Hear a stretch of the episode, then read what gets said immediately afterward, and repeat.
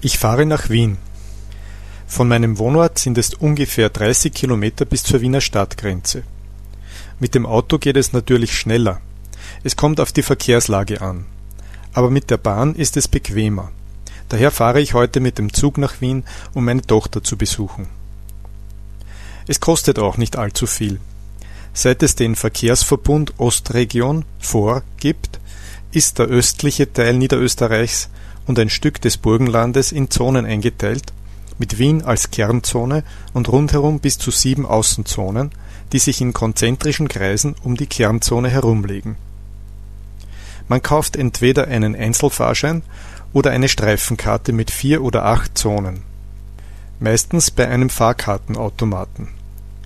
Den Einzelfahrschein zeigt man dann dem Schaffner (Zugbegleiter im Amtsdeutsch), falls einer kommt, der ihn dann entwertet auf einer Streifenkarte entwertet man selber die entsprechende Anzahl von Zonen bei einem Entwerter, wobei auf einer Tafel darüber alle Stationsnamen des VOR mit der Anzahl der zu entwertenden Zonen zu finden sind. Derzeit kostet eine Zone 1,70 Euro. Ich habe bis Wien drei Zonen zu entwerten. Das sind 5,10 Euro bis in einen Außenbezirk. Wenn ich in Wien mit der U-Bahn, der Straßenbahn Schnellbahn oder S-Bahn oder einem Bus weiterfahre, muss ich eine weitere Zone entwerten. In der Kernzone darf man in die gleiche Richtung auch verschiedene Verkehrsmittel oder verschiedene Linien benützen, 90 Minuten lang. Zur Retourfahrt muss man wieder eine Zone entwerten und dazu die richtige Anzahl Außenzonen. Für die Kernzone gibt es aber auch eine Tagesnetzkarte da kostet ein Tag dann nur knapp mehr als zwei Zonenfahrten. Ab der dritten Fahrt ist es so gut wie gratis. Auch dafür gibt es eine Streifenkarte mit acht solchen Tagesabschnitten. Alle diese Streifenkarten können auch von mehreren Personen gleichzeitig benutzt werden. Und das Beste ist, dass man nicht mehr als sieben Zonen auf einmal zahlt, auch wenn die Strecke weiter ist. Also kann man von einem Ende des Vor bis zum anderen um denselben Preis fahren wie zu seinem Zentrum. Zum Beispiel von Krems nach Wiener Neustadt oder Eisenstadt kostet es dasselbe wie von Krems nach Wien, obwohl das doppelt so weit ist. Heute ist wieder strahlendes Wetter. Die Wieselzüge sind klimatisiert und fahren sehr leise. Mit dem Wiesel hat es folgende Bewandtnis. Als St. Pölten 1986 niederösterreichische Landeshauptstadt wurde, und die Landesregierung in den 90er Jahren von Wien ins neue Regierungsviertel übersiedelte, mussten auch die Beamten und Angestellten dorthin wechseln, das heißt zu ihrem Arbeitsplatz pendeln. Also initiierte der Landeshauptmann die Schaffung von Buslinien, die sie rasch von Wien und Umgebung nach St. Pölten und zurück befördern sollten. Das war die Geburtsstunde der Wieselbusse. Flink wie ein Wiesel. Das braune Wiesel prangte als Markenzeichen auf den grauen Bussen. Nicht gerade ästhetisch sehr hübsch, aber originell und effektiv. Das Wieselkonzept wurde dann auf die Städteschnellverbindungen der Bahn übertragen, die zwischen den Regionen Niederösterreichs und Wien Schnellzugsverbindungen im Stundentakt garantieren sollten.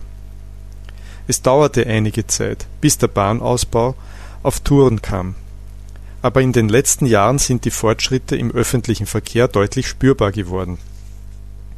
Nicht, dass alle Benutzer der Bahn, vor allem die Pendler, zufrieden wären, sind doch auch einige Nebenlinien stillgelegt worden. Da und dort kommt es auch durch Bauarbeiten zu Verzögerungen, Schienenersatzverkehr und Wartezeiten durch die Notwendigkeit umzusteigen. Aber die Fahrpläne der ÖBB, österreichische Bundesbahnen, werden schrittweise angepasst und sogar verbessert. Gleichzeitig mit dem Bahnausbau explodierte der Straßenverkehr in Ostösterreich aufgrund des steigenden Transitverkehrs mit den Nachbarstaaten. Ich fahre also heute mit dem Zug, um meine Tochter in Wien zu besuchen. Es spart Treibstoff und Nerven, denn der Verkehr auf der Autobahn ist besonders Anfang der Woche extrem. Geht es auf der Autobahn schneller, staut es sich auf dem Gürtel, der ringförmig um die inneren Bezirke führenden mehrspurigen Straße. manchmal über die Nordbrücke bis auf die Autobahn zurück. Dann dauert die Fahrt von Ampel zu Ampel stockend noch einmal so lange. Auch die Notwendigkeit, eventuell eine Parkgarage aufzusuchen, macht die Entscheidung für die Öffis, die öffentlichen Verkehrsmittel, leichter.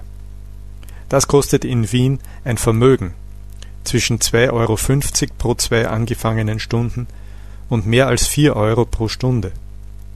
Stelle ich das Auto in die private Garage meiner Tochter, muss ich trotzdem zumindest zwei U-Bahn-Fahrscheine rechnen. Der blaue Himmel. Es ist schon mehr als drei Wochen so schön, verführt zum Träumen. Einmal muss ich also umsteigen. Nicht jeder Zug fährt bis Wien durch, aber der Anschlusszug ist ein Schnellzug. Und ich bin in 15 Minuten in Wien-Floridsdorf, wo ich in die U-Bahn umsteige. Das U-Bahn-Netz ist seit den 70er Jahren stark gewachsen und sorgt für schnelle Verbindungen innerhalb Wiens in kurzen Abständen, zusammen mit Straßenbahnen, Schnellbahnen und Autobussen. Ich nütze die Gelegenheit, um aus dem 14. Stock ein paar Bilder von der Wiener Skyline zu machen. Siehe meinen Blog unter alaray.vox.com. Wien ist ja eine faszinierende Stadt über die es viel Interessantes zu erzählen gibt. Geschichten über Wien und die Wiener. Aber das muss ich auf ein anderes Mal verschieben.